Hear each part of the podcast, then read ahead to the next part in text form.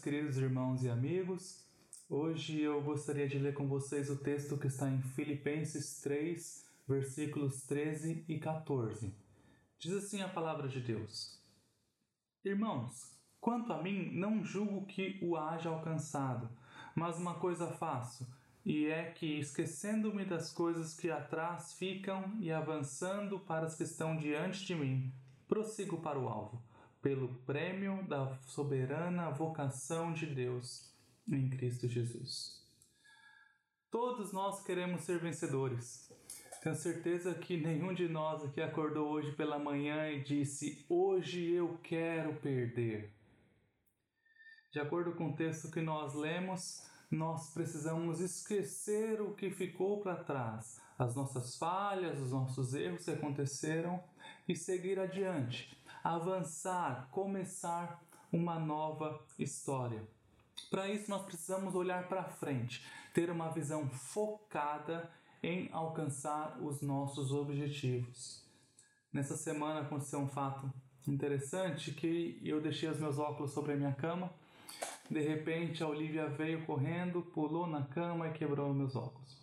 Já estava com a perna quebrada, eu fui, remendei a perna, ele ficou inteirinho, mas eu reparei que ele estava torto.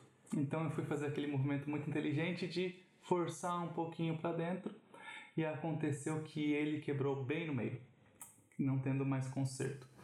Os irmãos sabem que eu uso lente, lente de contato, mas às vezes, mas eu costumo usar lente de contato só apenas algumas horas por dia e agora eu estou precisando me acostumar a usar as lentes durante o dia todo.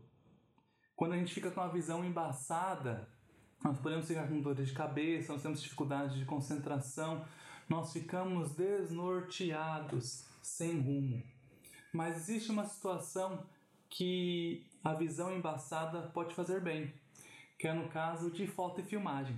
Você com certeza já viu fotos de profissionais em que parte da figura está desfocada, está embaçada para poder colocar o foco em outra coisa, em outro objeto.